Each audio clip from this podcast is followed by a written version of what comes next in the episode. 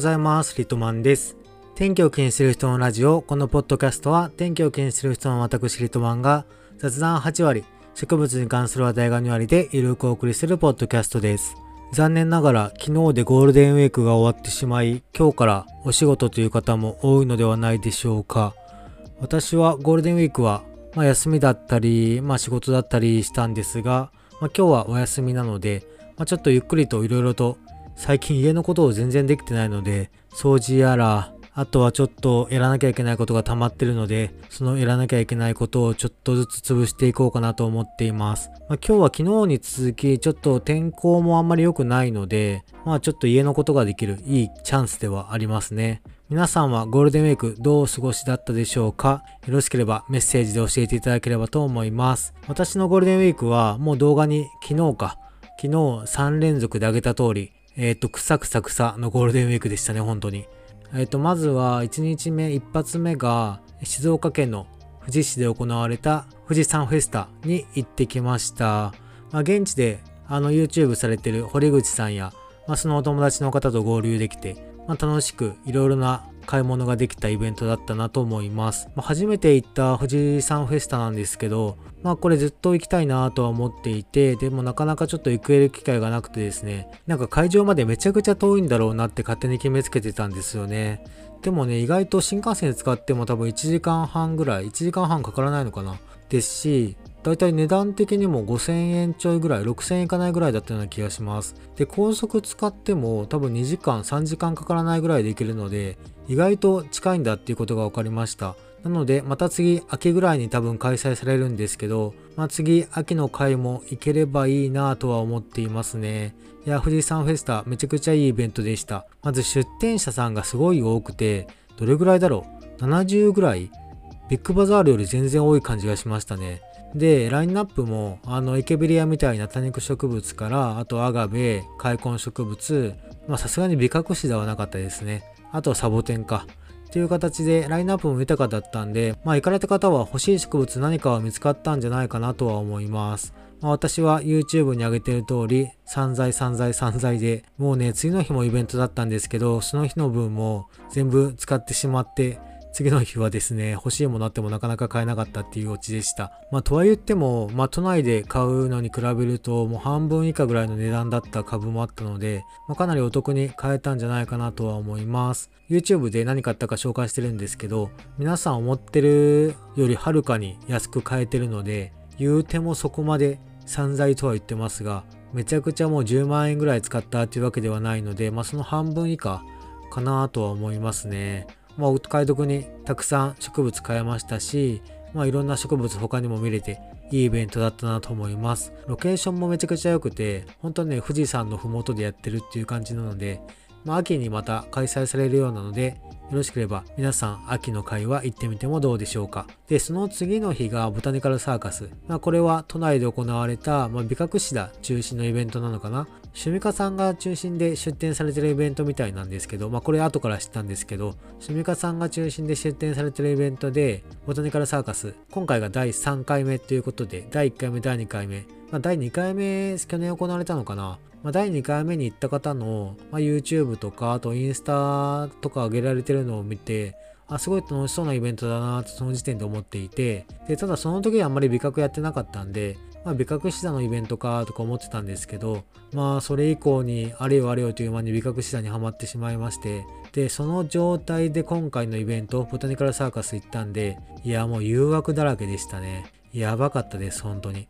前日、あの、富士山フェスタ行ってなかったら、多分、ボタサーでいくら使ったんだろうっていうぐらい、たくさん誘惑、魅力的な株がありましたね。まあ、まだまだ私自身、美覚シダもそんなに詳しいわけではないので、まあ一応朝一の10時の回で入ったんですけど、まあ、かなりお買い得な株はたくさん見逃しちゃってたんじゃないかなとは思いますね。まあそんな中でも私はめちゃくちゃちっちゃな超小株を買ってきたので、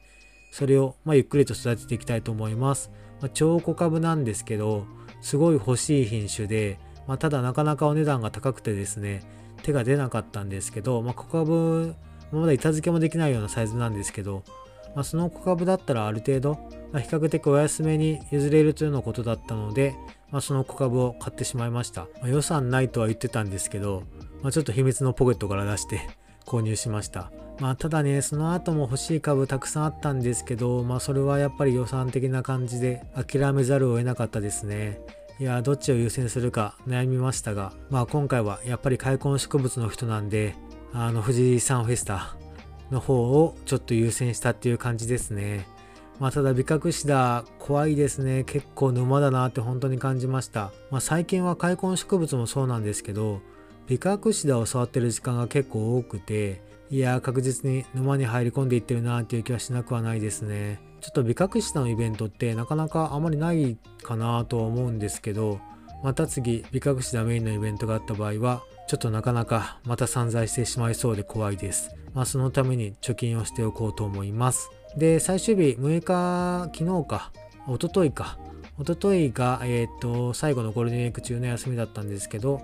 まあ、次の日、日曜日が雨って聞いてたんで、まあその日はいろいろうちでの園芸事をやって一日終わった感じですね。まあ、富士山フェスタは今回抜き苗を結構買ってきたので、まあ、その抜き苗植え込んだりとか、あとちょっと庭の掃除したりとか、まあ土作ったりとか、まあそういうことをしてるとあっという間に一日が終わった感じです。なのでゴールデンウィークは草草草の毎日でしたが、まあ、かなり充実した日々を過ごせたんじゃないかなと思います。まあ、富士山フェスタでは堀口さんをはじめあの草友達の方ともお会いできましたしあと翌日ボタニカルサーカスではまず会場で YouTuber の皆さんとたくさんお会いしてお話しすることができました、まあ、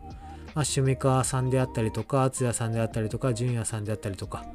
まあ最近この草 YouTuber というか言われる方がかなり増えてきたので、まあ、結構パッともう顔出しされていてまあ、すぐに気づける人が増えてきたのでそれが嬉しいですね。まあ、あとは草 YouTuber ではないんですけどあのガジェット系 YouTube されてるきみまろさんと久々大正堂以来かなだから1年半ぶりぐらいにお会いすることができてまあ軽くランチも行くことができたのでよかったなと思いましたまあきみまろさんもいつの間にかめちゃくちゃ草にはまってて思った以上ドハマりしてていろいろ環境をちょっと置き場を変えてえっ、ー、と育成状況の検証したりとか結構ねめちゃくちゃハマってましたね。なんでまた近々私の YouTube に出てくれる日もそう遠くはないかもしれません。という感じでゴールデンウィークはすごく充実した毎日を過ごしましたのでもうこれでまた仕事今後頑張っていけそうです。ということでゴールデンウィークに関するメッセージをいただいておりますのでそちら読んでいきたいと思います。まずは静岡県在住のラジオネーム芋農家さん。こんにちは。いつも YouTube、ポッドキャスト楽しみに拝見拝聴しています。初コメント失礼します。先日の富士山フェスで初めての発根管理がピグマヤとお声掛けさせていただいたものです。まさか会えるとは思ってもおらず、緊張して何を話したかもうろ覚えですが、貴重なお時間をお話しさせていただきありがとうございました。いい機会なので質問なのですが、ギラウミニアナの未消株は何年目から受粉が可能ですか？返答いただければ幸いです。これからもかけながら応援しています。僕も石に悩まされているので、お互いに体を気をつけながら園芸ライフ楽しみましょう。ありがとうございます。そう、富士山フェスタでお声掛けいただいた方ですね。まあ、確かサボテン、最後の方かな、もう15時ぐらいの時間だったと思います。サボテンをその草友達と見てると、リトマンさんですか？という形でお声掛けいただいて、まあいろいろユーフォルビア多分たくさん買われてた方だと思いますね。発根管理が最初がピクマやってなかなかレアですよね。無事に発根したとのことでしたが良かったです。ギラウミニアナの未生は何年から受粉可能なんだろう。少なくともうちにあるので一番未生してから経ってるのが去年一昨年の秋か。だから1年1年半ぐらいか。1年半ぐらいの株なんですけどそれはね花咲いてましたね。花咲いてたんですけどちょっと受粉うまくできなくて結実までは至らなかったです。ただまあ花が咲くっていうことは結実できるっていうことだと思うので、まあ、大体2年ぐらい1年半から2年ぐらいで受粉はできる環境にはなるんじゃないですかね種が取れるかどうかっていうのはまた別問題かもしれません一応花が咲くのは1年半から2年後には花が咲くと思っておいていただければと思いますまあ、それももしかしたら環境によって違うかもしれないんで、まあ、一概には言えないっていうところだけお伝えしておきます。はい、芋農家さんありがとうございました。そしてこのギラウミニアナの話題が出てたので、他の方のメッセージも読ませてもらいます。兵庫県にお住まいの源太郎さん。いつもポッドキャスト聞かせていただいております。私はいつもジムのトレーニング中に聞いております。某有名店でゲラウミニアナの未章を買ったのですが、全く分岐してくれず、あまり動きもないように思えます。大きさは人差し指サイズで室内 LED 管理です。どんな風に分岐してくるのか、よかったら教えていただけると嬉しいです。これからも配信楽しみにしています。ギラウミニアノの未章の分岐ですかね。あの、うちのギラウは結構どの株も分岐していて、で、ポイントとしては、もう LED はかなりの近距離で打ち割っています。LED をかなりの近距離で当てた上で、水やりもね、かなり多めに上げてますね。ユーホルビア、そんなに水やりジャバジャバしないものが多いんですけど、このギラウミニアノの未章に関しては、水やりもジャバジャバ上げてるし、あとは肥料、ハイポネックスの微粉なんですけど、肥料も結構使ってましたね。っていうことをしてると、まあ、結構早い段階で分岐がうちの株は始まることが多いので、なので、ポイントとしては、近距離からの LED、あと水、肥料はジャバジャバ上げる。っていうところがポイントなのかもしれません。まあ、水肥料をジャバジャバ上げるので、光がもちろん必要なので、光と風超重要です。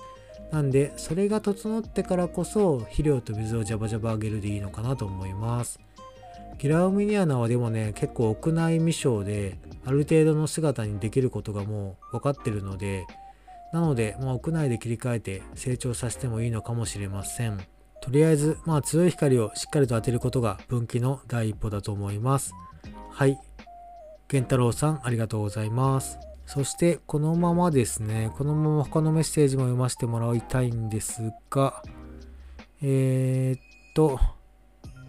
愛知県にお住まいのムームーさん。リトマンさん、こんにちは。以前、ゴールデンウィークの園芸店巡りについて質問させていただいたムームーです。ボタニカルサーカスで直接お礼も言えて嬉しかったです。結局1泊しかできなかったのですが最高の旅になりました。旅の目的はできる限りいろんな店舗を巡る。理想のグラキリスと出会う。で両方とも目的達成できました。1日目ボタニカルサーカス角仙園リバラン。メノス山アーク。2日目島村園芸加藤園芸。それぞれ感想を書くと長くなるので総括するとめちゃくちゃ楽しかったです。そしてめちゃくちゃ散財しましたリトマンさんがおすすめしてくださって、今回行けなかったところはまたいつか行きます。特に関東で出会った方々、皆さんサボサボストアをおすすめしていたので、次は絶対行こうと思います。改めてありがとうございました。リトマンさんの散財動画楽しみにしています。ムームーさんありがとうございます。ボタニカルサーカスでお声掛けいただいて、あのー、もうその時点で なんか買われてましたね。あとはグラキリスも買ったのかなあ結構散財したっぽいですね。いや、でも本当に関東来てくださって、で、結構ね、お店回れたみたいなんで、本当に良かったですね。まあ、次はぜひ、サボサボストアさんの、私も行ったことないんですけど、まあ、夜の部、ナイトセール、ナイトセールでしたっけ、まあ、夜明ける18時ぐらいからオープンされることがあるんですけど、まあ、夏の夜の部は結構いい感じらしいですよ。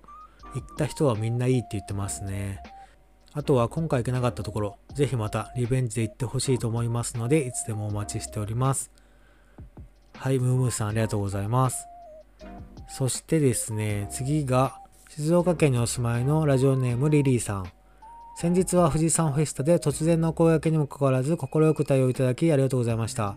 緊張でお声掛けすることを迷いましたが、キャップのキングヌーン刺繍から勇気をもらいました。緊張から堀口さんのお名前も出てこず申し訳なかったです。昨年夏頃よりリトマンさんの YouTube を見させていただき、ポッドキャストも聞かせていただいています。エケベリア沼にはまっていた私に、開墾植物のみならず、鉢やフィギュアなどなど、多くの情報と沼を提供してくださいました。また、リトマンさんからの良い意味で緩く感じさせてくれる発信に癒しもいただきつつ勉強させてもらっています。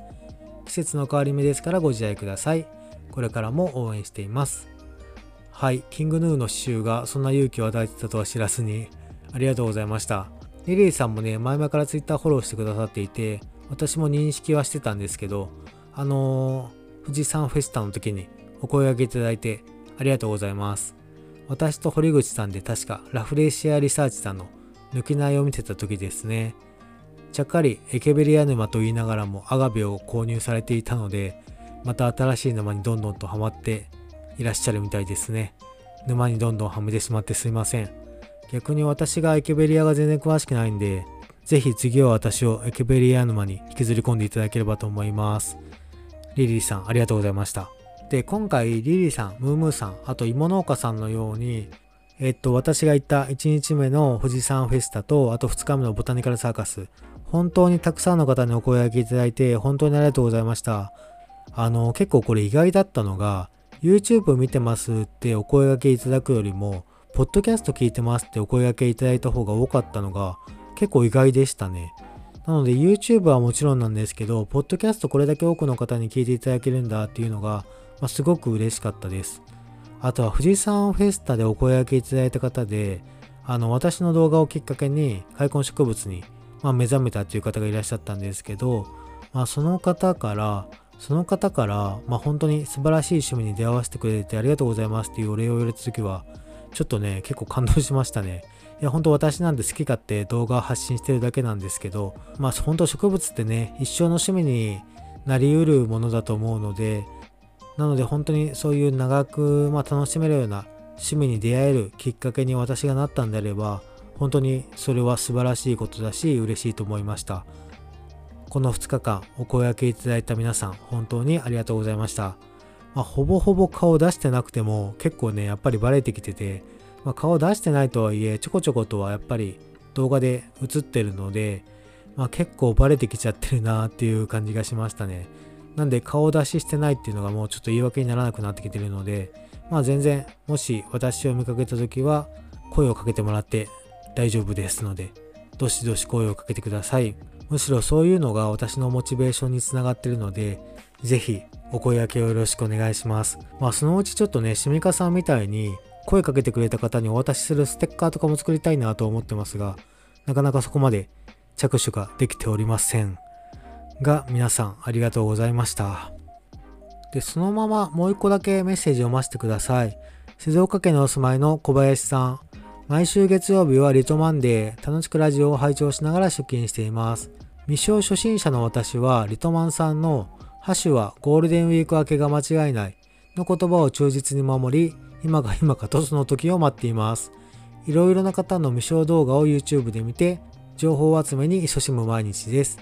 未生について質問なのですが、はしごは屋内屋外どちらで管理すべきですか？また、初の未生でリトマンさん的に気をつけた方がいいポイントがあったら教えてください。先日、富士山フェスタが行われましたが、仕事で行けず、血の涙を流しながら働きました。リトマンさんはエンジョイされたみたいで羨ましいです。私の言葉を忠実に守って、今か今かと待ってくださっててありがとうございます。じゃあ明日以降、ようやく種が負けますね。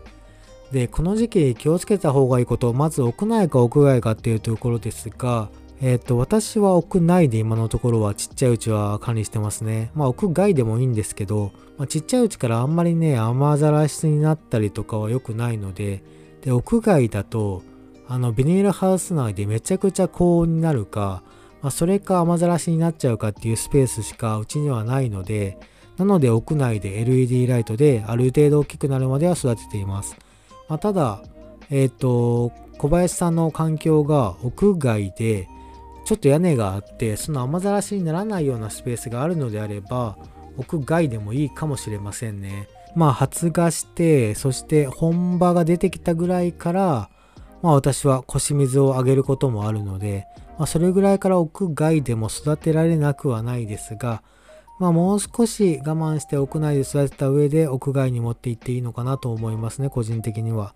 まあただうち今の状態ではビニールハウス結構余ってるんで、ま、ビニールハウスにいくつか種はまこうかなとは思っています。あとは初の未生で気をつけた方がいいポイント。まずカビですかね。あの種一つのポットに何個かまくと思うんですけど、あのカビが発生してきた種を諦めて破棄するようにしましょう。カビが発生してそこから発芽するってあんまりない気がするので、なので、まあ、カビが生えてきたら他の種に移さないように気をつけることはまず必要ですね。あとはさっきも言いましたが、本場が出るまではそこまで太陽光とか、あとは水切れに強いわけではないので、幼い時、まだ1ヶ月とか2ヶ月の間に関しては水切れだけはないようにくれぐれも注意してあげてください。あの水切れするとねやっぱりそれぐらいちっちゃいサイズの株ってあっという間に枯れちゃうのであの水切れはなきようにお気をつけいただければと思いますまあとりあえずそれぐらいかななので本当にこの時期、まあ、種まいてもすぐ、まあ、鮮度にもよりますが、まあ、鮮度のいい種ならすぐに種まいて発芽すると思うのでまあここからが面白い時期に入ってくるかなと思います。